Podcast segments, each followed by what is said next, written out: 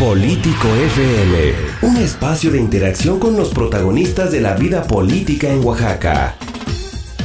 Comenzamos. Comenzamos. ¿Qué tal? Muy buenos días. Estamos iniciando un programa más de Político FM a través de Estereo 1 y de todas las estaciones que se hermanan en este momento en el estado de Oaxaca. Yo soy Miguel Vargas. Los saludo con mucho gusto. Este es un programa en el que platicamos cada semana, cara a cara, con las y los protagonistas de la vida pública y política de Oaxaca. El día de hoy se encuentra una invitada especial. Ella es la diputada federal Maribel Martínez Ruiz, quien ya está con nosotros esta mañana. Pero antes tengo que saludar a todas las personas que nos escuchan a través del 106.1 de FM aquí en Oaxaca de Juárez, pero también en Miahuatlán de Porfirio Díaz en el 100.5 de FM, en Ejutla de Crespo también 95.3 de FM. Mandamos un saludo hasta la costa oaxaqueña en Santa María Huatulco en el 106.3 FM y también en la Mixteca, Chalcatongo de Hidalgo en el 88.1 y en Asunción Tlajiaco en el 94.1 y por supuesto en Juxlahuaca también en el 106.9 de FM. Así es que iniciamos, vamos a platicar con Maribel Martínez Ruiz, diputada federal. Ella es licenciada en Contaduría Pública y tiene una maestría en calidad total y competitividad y fue coordinadora también de mujeres del PT aquí en el estado de Oaxaca. Bienvenida, diputada, ¿cómo está? Muy bien, mi querido Miguel, pues con el gusto de saludarte, de compartir pues todo lo que venimos haciendo en esta tarea que hoy tenemos encomendada en la Cámara Federal. Y por supuesto un afectuoso saludo a todos quienes nos escuchan en la Sierra Sur, Costa, allá en la Mixteca, de verdad eh, un saludo muy afectuoso porque hemos andado recorriendo y la gente sí nos escucha, así que siempre es un placer platicar contigo. Claro, diputada, vamos a platicar acerca de eh, su trayectoria política, del trabajo legislativo también, que hace unos días presentó un informe en las redes sociales, también nos va a comentar sobre eso, pero vamos a iniciar como en estos principios de su vida, de su infancia, cómo recuerda el México en el que usted vivió. ¿Ha cambiado mucho la situación? Pues eh, creo que sí, somos un país eh, de cambios, de cambios sociales significativos, creo.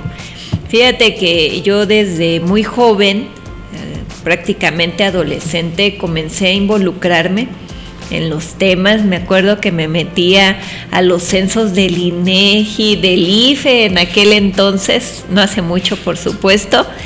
Y tengo un papá medio izquierdoso, más bien completamente izquierdoso, que cuando yo le planteaba que quería ser abogada me decía que no, porque él evidentemente relacionaba que todos los abogados se involucraban en la política y él pues no quería una hija política, curiosamente.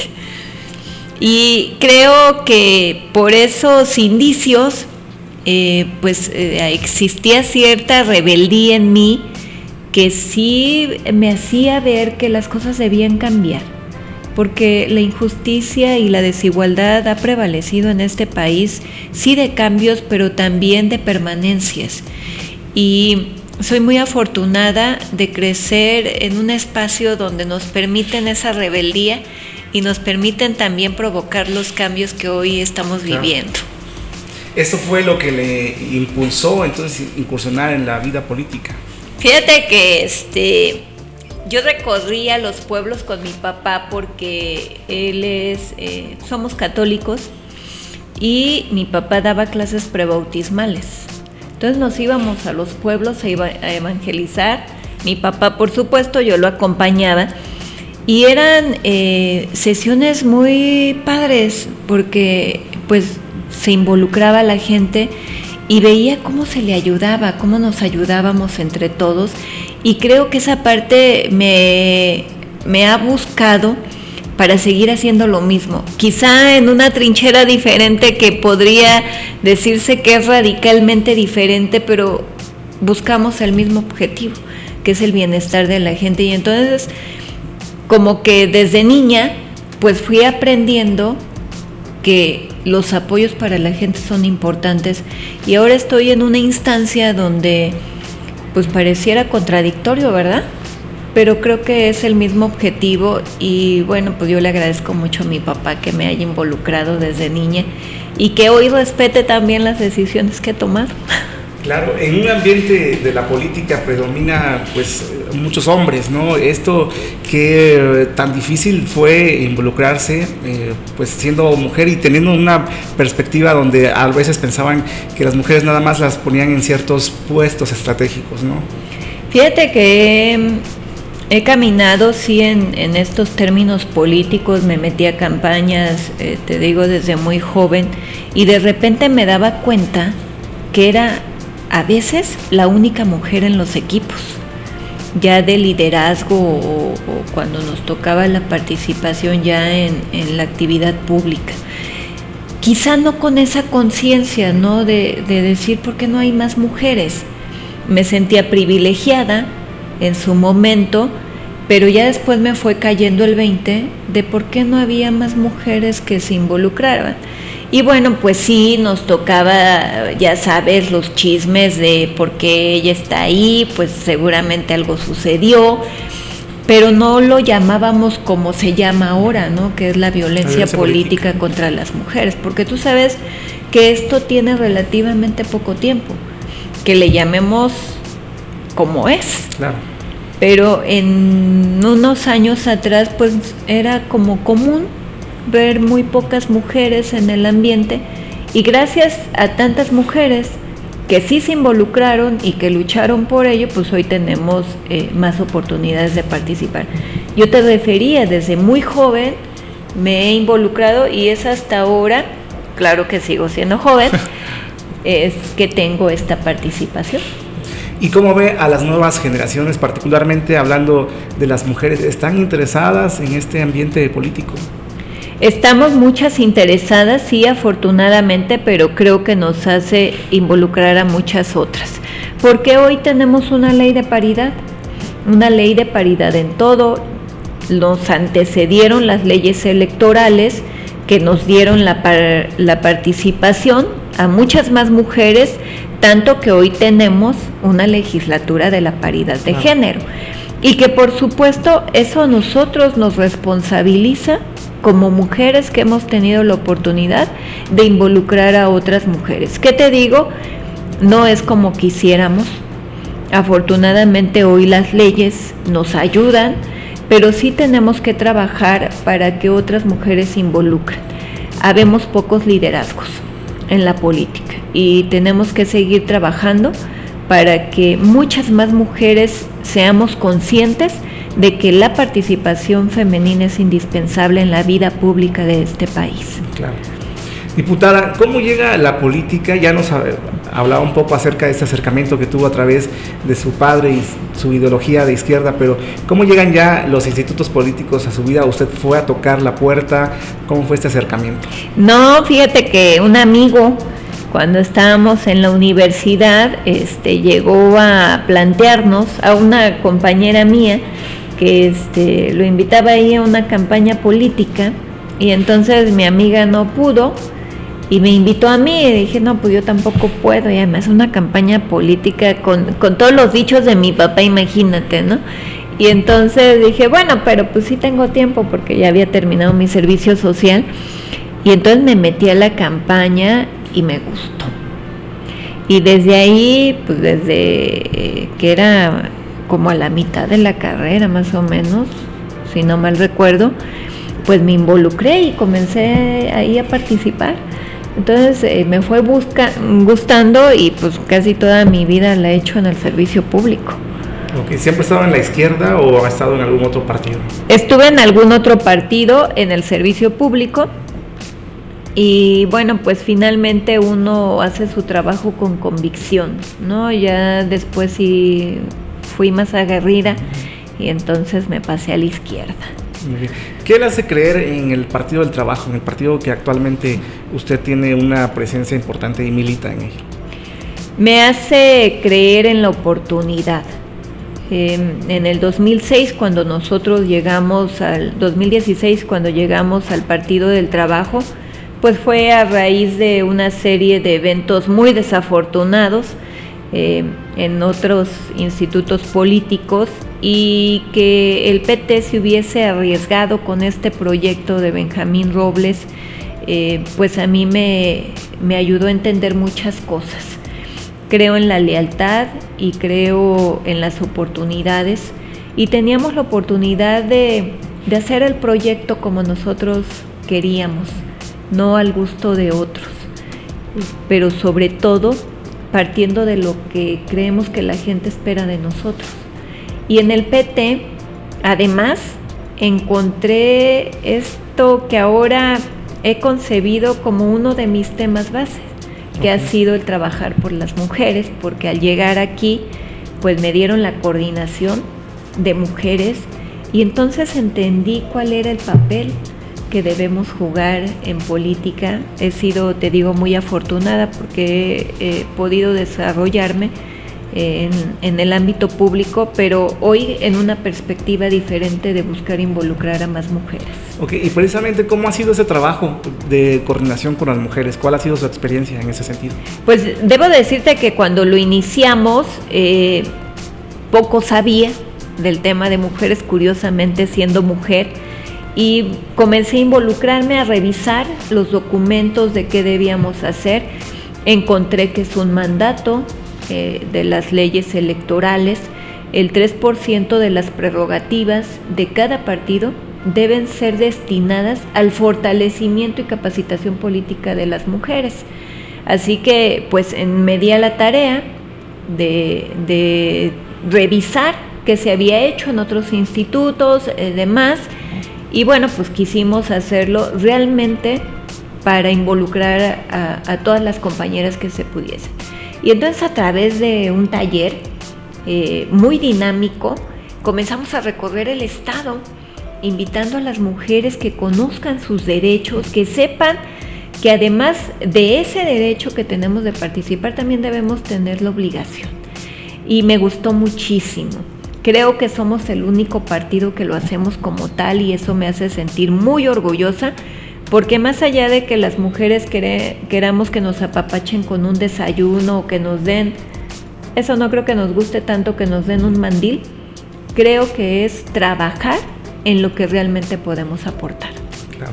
Vamos a continuar, diputada, platicando después de este corte comercial. Vamos a una pausa, pero regresamos en unos minutos a Político FM. Todos los sábados a las 11 de la mañana analizaremos los temas más trascendentes de la vida pública de Oaxaca, con los protagonistas que la hacen posible en Político FM, a través de Estéreo 1. Regresamos a Político FM, estamos platicando con la diputada federal Maribel Martínez Ruiz, con quien estamos platicando acerca de su trayectoria política, pero antes les recuerdo que también puede escuchar este programa a través de la plataforma de Spotify, ahí puede escuchar todos los programas que ya también tenemos grabados con otros invitados. Vamos a seguir platicando esta mañana, eh, diputada, nos hablaba de su trabajo con las mujeres, usted es también madre de familia, ¿Qué tan complicado puede resultar combinar ese trabajo político con el papel tan importante y fundamental que es el de ser mamá? El de ser mamá ha sido pues lo mejor que me ha pasado. Debo decirte que cuando nació mi primer hija Valeria, de repente la tomé en mis brazos y sentí que tenía una vida en mis manos literalmente y entonces eso me ha impulsado a trabajar en lo que quiero de ellas por supuesto son mi motor, son, eh, pues eh, no concibo mi vida, ¿verdad? Sin, sin Valeria y sin Victoria, pero me han dado unas lecciones bien importantes. Y parte de que yo me haya involucrado, creo que se lo debo a ellas. Vivía en mi mundo de cristal, he trabajado toda mi vida, pero cuando me embarazo de, de la primera tuve ahí ciertas complicaciones eh, andaba en una gira con nuestro presidente legítimo en el 2007. Eh, tú recordarás que entramos en la resistencia civil pacífica después de la elección y al, pasando esta, pues nuestro presidente se dedicó a, recorrer el país. Así que nosotros andábamos en una gira ahí por la sierra, terminamos en Huatulco, ahorita que lo decías me acordé, y Saludos a Huatulco, por supuesto. Saludos. Y al regresar ya traía desprendimiento de placenta. Así que pues eso me obligó a, dedicarme a mi embarazo. Me gustó tanto este, estar ya con mi bebé que no regresé a trabajar, así que me dediqué a ella al mil por ciento. Llegó la segunda y con la segunda pues vivimos un episodio muy complicado en, nuestra vida que de hecho me dio pie a que en el 2016 eh, yo señalara eh, ese evento porque Victoria nace con severos problemas. Eh, Benjamín se la lleva al hospital de la niñez, yo me quedo hospitalizada y, y fueron días muy complicados. Ella afortunadamente hoy está bien, goza de cabal salud, pero recuerdo que cuando ella nació había que cambiarle la sangre y lo tienen que hacer con una jeringa a través del ombligo porque la máquina para ese procedimiento no funcionaba. Estuvimos ahí en el hospital varios días, estaba en paro, por cierto, había poca atención, solo de urgencias y terapia intensiva, que fue donde estuvo mi niña, y me doy cuenta de esa realidad, donde eh, Recuerdo que a Victoria le sacaban sangre cada hora de sus dedos, ya no era suficiente de las manos, le sacaban de los pies, ya te imaginarás, yo lloraba. Y me decía la enfermera, oiga, no puede estar aquí llorando, váyase a dar una vuelta. Me iba a dar la vuelta, veía tanta niña, tanto niño tan complicados que me regresaba y le decía, no voy a llorar, aquí me quedo. Y al salir eh, con ella, pues se me quedaba esa espinita, ¿no? De, todo lo que vivimos. Victoria dos años estuvo en terapias eh, porque me decían que no iba a hablar, que quizá no escuchaba, que podía ser que no caminara o que tuviese daño cerebral. Y entonces yo dos años me dediqué a ella por completo, a sacarla adelante, hoy corre, trepa, escucha y es tremenda parlanchina. Y entonces yo creo que esa oportunidad que yo tuve, muchas mamás no la tienen. Y me doy cuenta porque en 2016 te decía, cuando yo referí esta situación, era la campaña de Gabino Cue. Y entonces Benjamín, eh, pues era el coordinador y debía estar ahí. Y yo le reclamaba al entonces eh, gobernador que por qué si Benjamín lo había dado todo, me había incluso dejado sola, eh, porque le quitaba la oportunidad. Y entonces, pues yo con ese coraje de entonces decidí involucrarme de lleno en la política. Y por eso he asumido con completa responsabilidad la causa de las mujeres, porque creo que nuestras niñas merecen tener un futuro promisorio. Y nosotras como mujeres debemos trabajar como mamás en procurarlo. No solo pienso en mis hijas cuando digo esto, pienso en todas las niñas porque creo que hemos sido relegadas ancestralmente.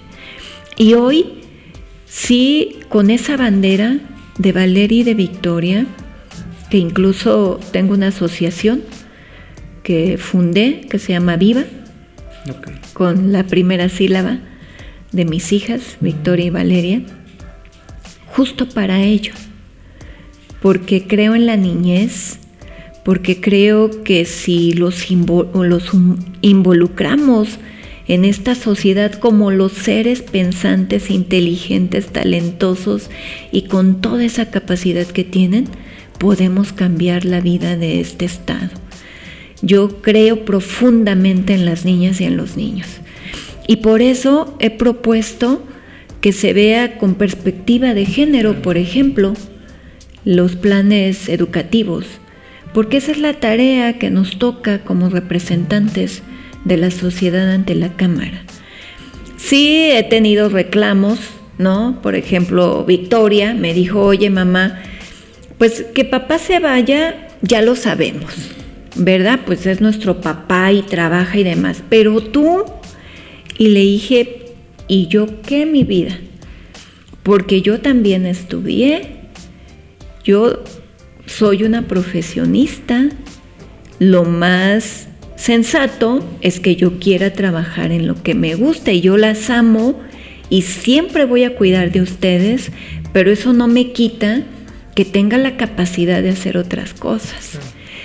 Y lo hago no porque no quiera estar en mi casa, ni porque eh, no crea que es mi función principal la de ser mamá, o como nos han eh, dicho, ¿no? Que las mamás debemos estar en casa al cuidado de nuestras hijas e hijos.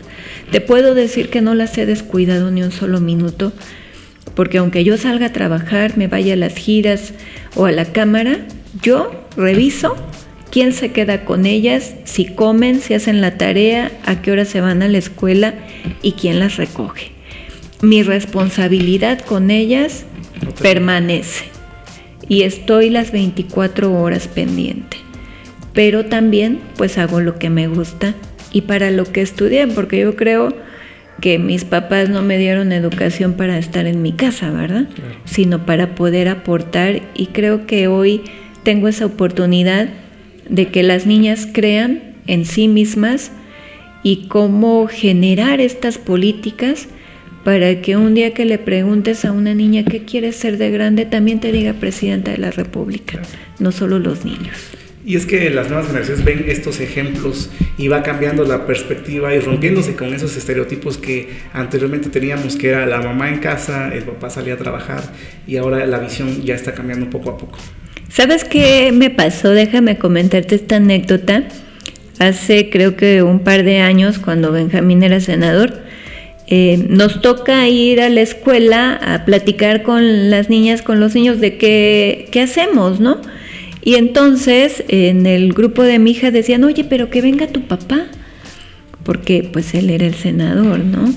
Es decir, sí traemos este tema de creer que solo lo que hace el papá es importante. Entonces, necesitamos trabajar en que nuestras niñas y niños reconozcan el trabajo de las mamás aunque solo estemos en casa, porque lo vemos como si eso no significara algo. Pero ¿quién te hace la comida? ¿Quién te lava la ropa? ¿Quién procura que te vayas con tu loncha a la escuela? A mí me toca hacer eso y a veces, por supuesto, en esta nueva dinámica mi esposo también ha aprendido a involucrarse.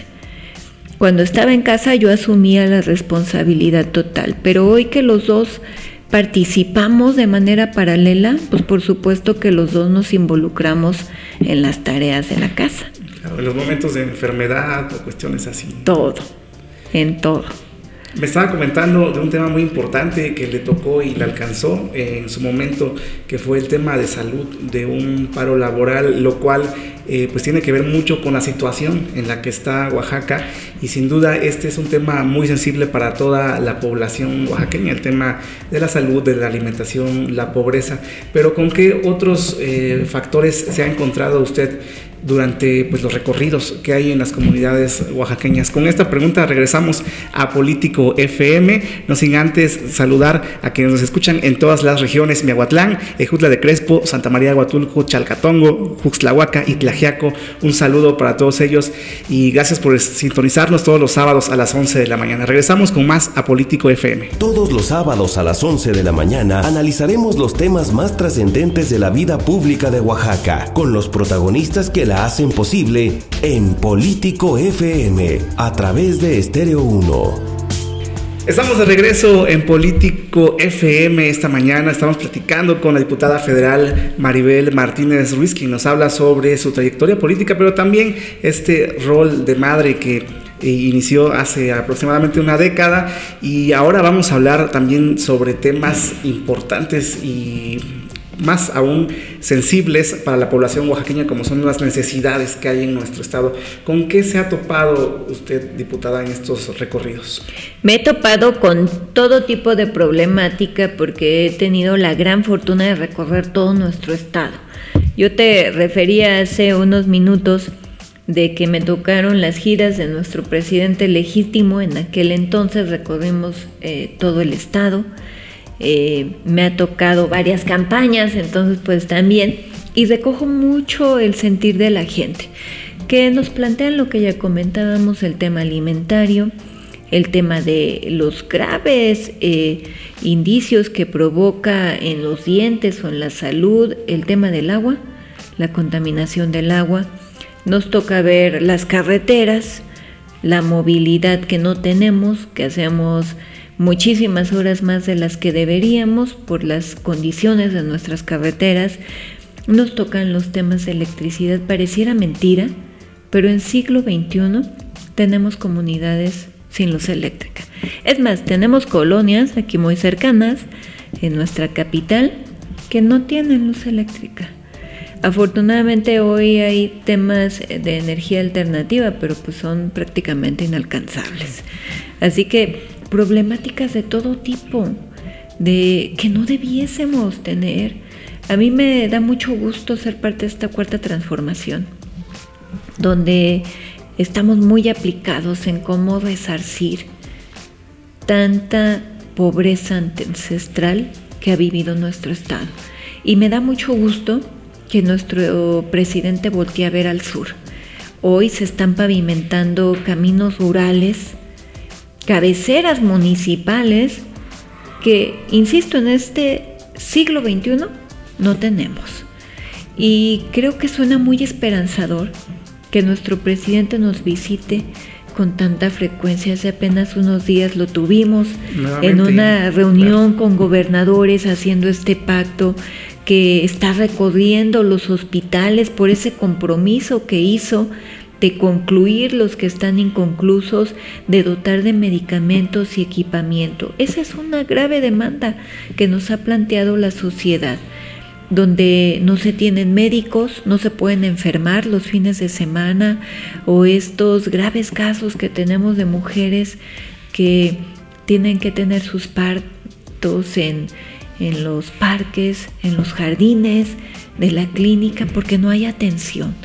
Creo que eso se debe terminar y estamos sentando las bases para que se puedan sí concluir estos hospitales, pero generar alternativas de medicinas. Mira, a mí me pasó hace poquito. Fui a la Mixteca, justamente andaba ya por... Em, ¿Por dónde andaba? Por adelante de, de Nochistlán, ahí por Tlajiaco, muy cerquita. Y a mi hija le dio una reacción. Le salieron unas ámpulas, ya sabes, estamos de vacaciones, entonces carga uno con las hijas y les atendieron unas ámpulas debajo eh, de los ojos, en el párpado inferior. ¿Y qué crees? No había doctor en la clínica y entonces pues entras en lo que le pasa a la gente. Que vive en las comunidades. ¿Cómo le haces cuando te enfermas y no hay doctor? Y entonces lo vives en carne propia, me ha pasado muchas cosas con mi misma hija, y entonces entiendes que hay que voltear a estas comunidades para dotarles de todo lo que se les ha privado, pues de toda la vida, y que han hecho como han podido.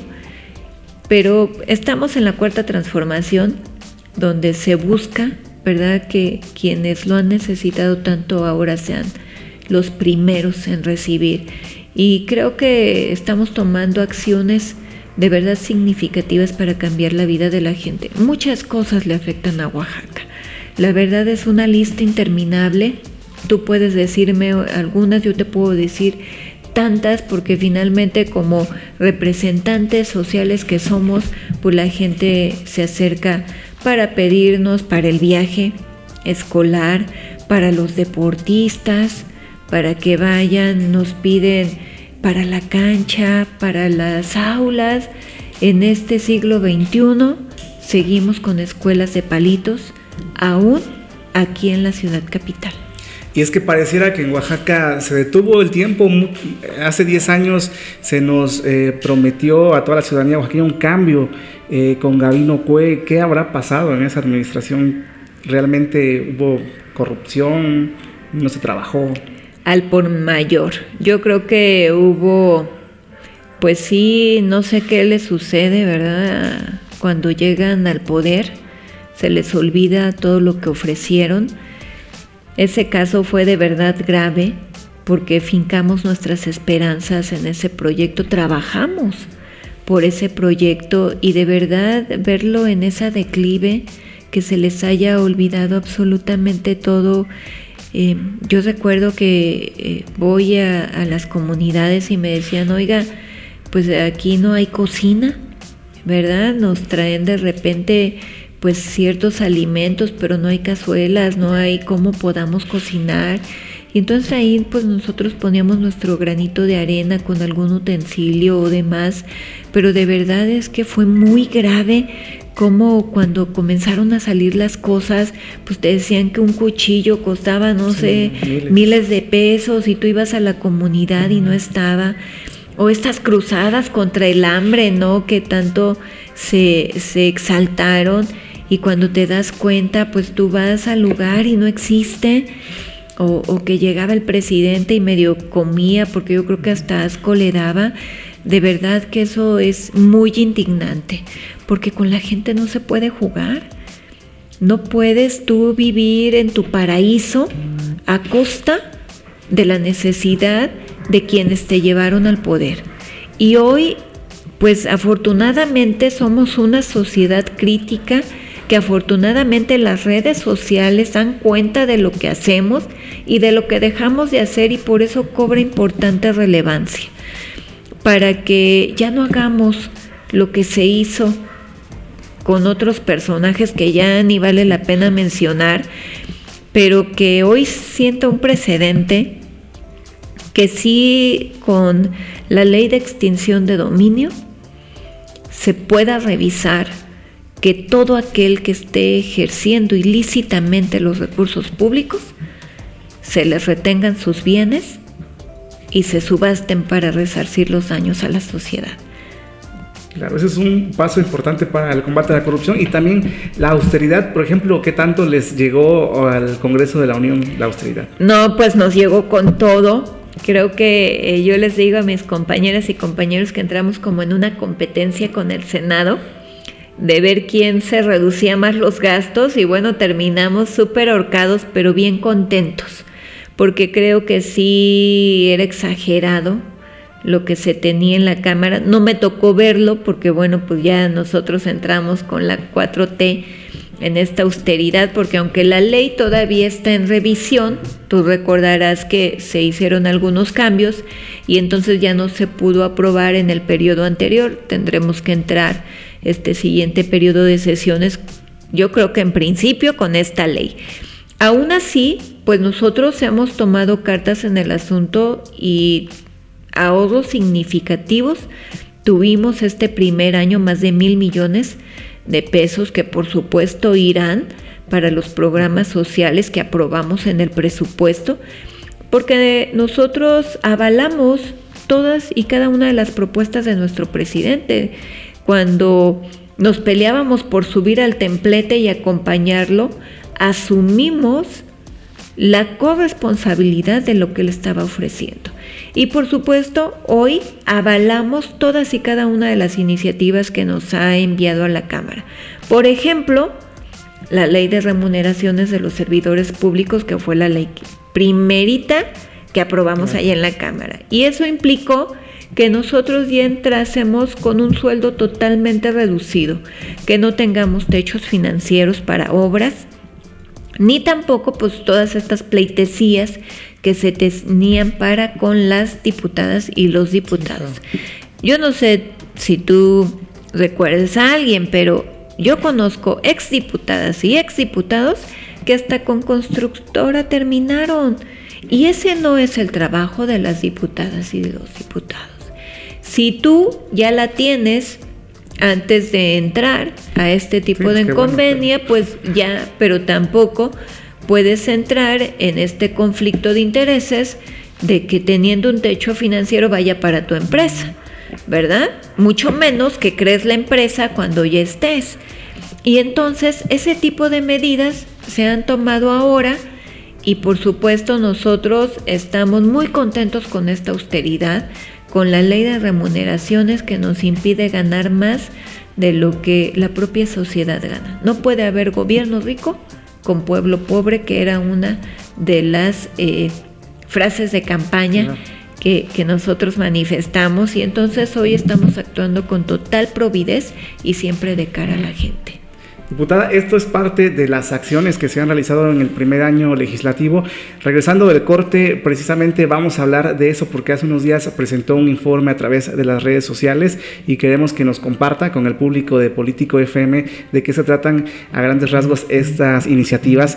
En el próximo bloque y último vamos a platicar de esto en Político FM, así es que aquí los esperamos en unos minutos más. Todos los sábados a las 11 de la mañana analizaremos los temas más trascendentes de la vida pública de Oaxaca, con los protagonistas que la hacen posible en Político FM, a través de Estéreo 1.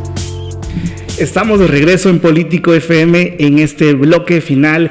Estamos conversando eh, muy amenamente con la diputada federal Maribel Martínez Ruiz, quien nos recibió en las instalaciones del PT Oaxaca y que hace unos días presentó un informe legislativo a través de las redes sociales donde lo podremos consultar todo el público que así lo desee. Más adelante nos vamos a, les vamos a enterar cuáles son estas redes. Diputada, pues coméntenos sobre las principales iniciativas que está planteando en este informe legislativo? Fíjate que fue un periodo muy productivo. Eh, tuvimos ahí la oportunidad de presentar varias iniciativas en torno pues, a los temas que a mí particularmente me han interesado, pero también lo que la sociedad nos pide.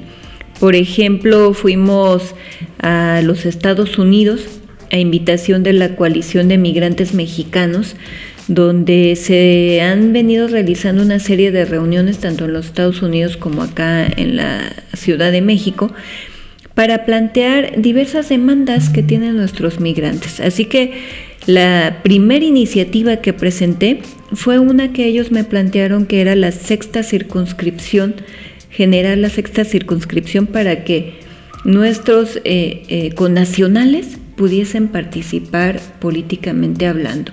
Y tú dirás, bueno, pero pues ellos están allá, pues sí, pero son quienes sostienen este país.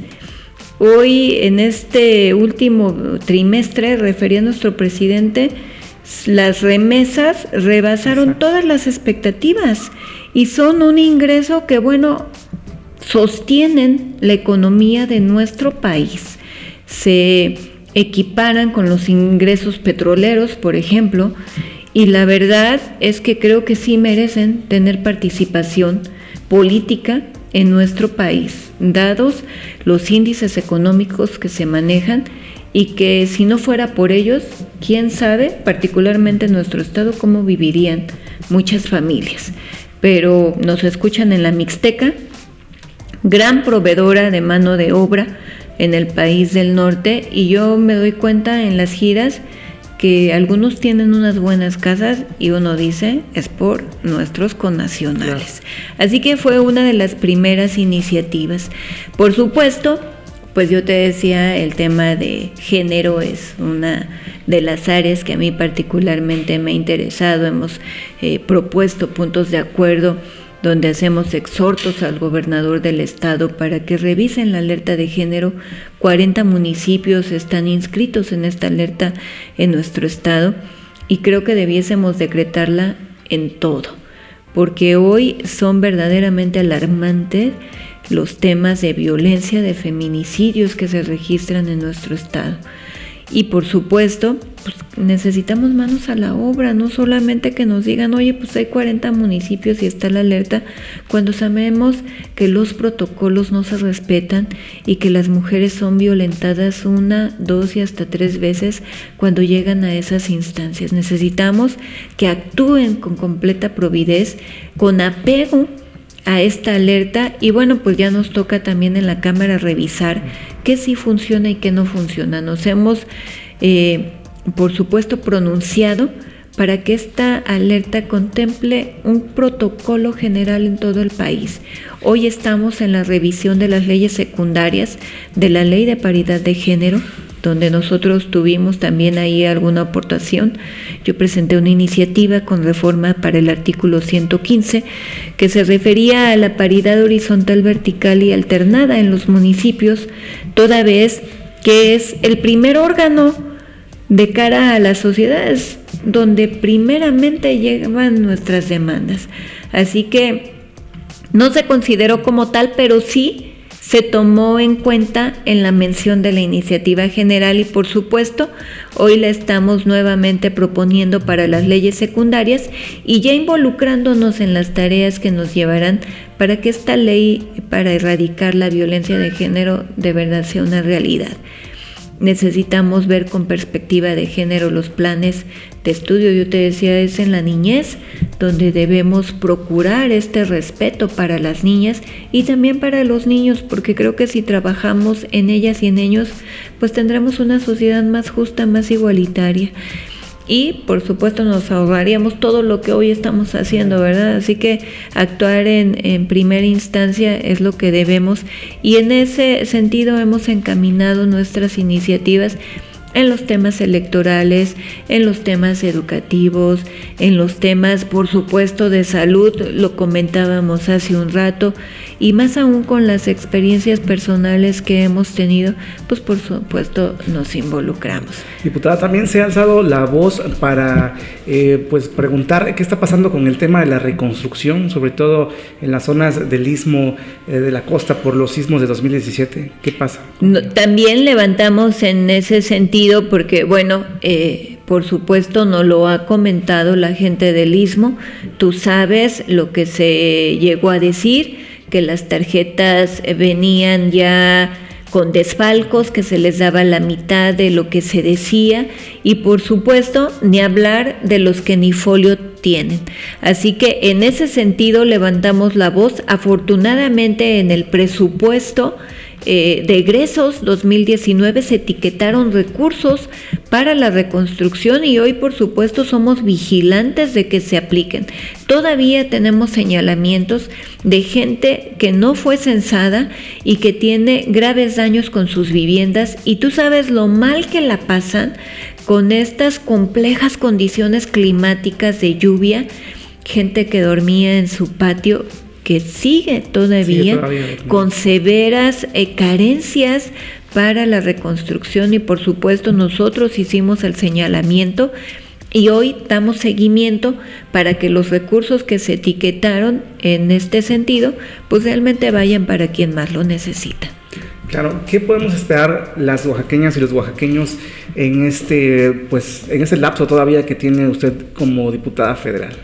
Pues eh, yo espero siempre actuar con completa providez de cara a la sociedad. Eh, yo de verdad siento una enorme responsabilidad en esta tarea. Estoy trabajando en pro de las mujeres porque esta oportunidad que a mí se me dio por el cambio en las leyes electorales, pues eso me da a mí pues esta corresponsabilidad para involucrar a más mujeres en el tema político y que logremos llegar a la paridad. Esa es una de mis demandas fundamentales, lo he manifestado a nivel estatal y por eso trabajo en la capacitación y fortalecimiento de las mujeres. Necesitamos mujeres en todos los ámbitos del gobierno, porque necesitamos mujeres sensibles, capaces, con liderazgo, que sepan llevar las políticas públicas en favor de toda la sociedad. Yo creo que las mujeres somos muy justas, somos de verdad eh, muy involucradas en los temas de las familias y las familias conformamos la sociedad. Por eso creo en nuestra participación y creo que sí podemos generar políticas públicas que nos beneficien a todas y a todos. Yo creo que quienes hoy representamos a la sociedad en estos espacios tenemos la obligación no solamente de trabajar en los ámbitos que a cada una nos llaman la atención, sino trabajar también en pro de las mujeres solamente por gratitud y por eh, porque tuvimos ya la oportunidad de nosotras llegar y tenemos que garantizar que otras compañeras lleguen. Y esa es una de mis principales banderas y por supuesto la de las niñas, niños y adolescentes, porque no me cansaré de decir que en ellas y en ellos podemos lograr tener una sociedad justa, una sociedad en armonía y una sociedad de pleno respeto si trabajamos en nuestras niñas, en nuestros niños, en nuestros adolescentes, que tú sabes que hoy pues están en graves eh, condiciones por la falta de oportunidades.